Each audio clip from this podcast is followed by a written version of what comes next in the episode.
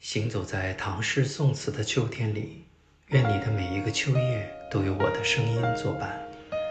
这里是秋夜为你读诗，秋收的童话。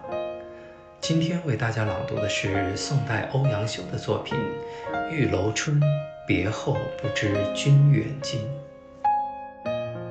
别后不知君远近，触目凄凉多少闷。渐行渐远渐无书，水阔鱼沉何处问？夜深风竹敲秋韵，万叶千声皆是恨。故骑单枕梦中寻，梦又不成灯又尽。